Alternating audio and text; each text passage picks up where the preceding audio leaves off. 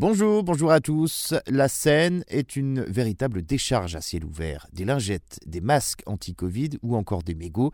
Pour lutter contre cette pollution, des filets anti-déchets ont été installés dernièrement à la sortie des exutoires des eaux pluviales pour les empêcher de se déverser dans les fleuves.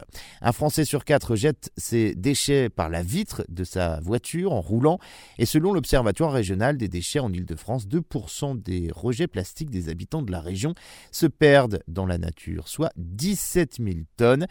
Jusqu'à un tiers, 6 000 tonnes, échoueraient donc dans le fleuve.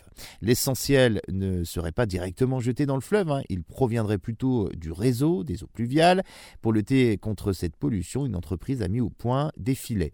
Des filets sur mesure qu'elle place à la sortie des exutoires, là où les eaux pluviales sont rejetées dans la Seine après avoir ruisselé et lessivé les rues et autoroutes. Après de fortes pluies, les eaux ruissellent et emmènent tout sur son passage. Les routes sont propres, après c'est vrai, mais les fleuves, eh bien, c'est une autre chose. Le filet permet d'extraire une tonne de déchets, avec à l'intérieur beaucoup de lingettes sanitaires, des masques, des bouteilles en plastique.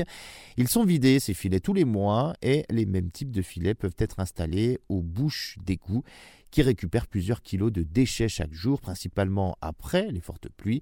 On retrouve euh, beaucoup de sacs à déjection canine, des mégots de cigarettes, des déchets plastiques et des masques. Les choses s'améliorent quand même, puisqu'il y a encore quelques années, dans la Seine, les agents de nettoyage de la ville de Paris remontaient des machines à laver, des motos, des voitures, des vélos.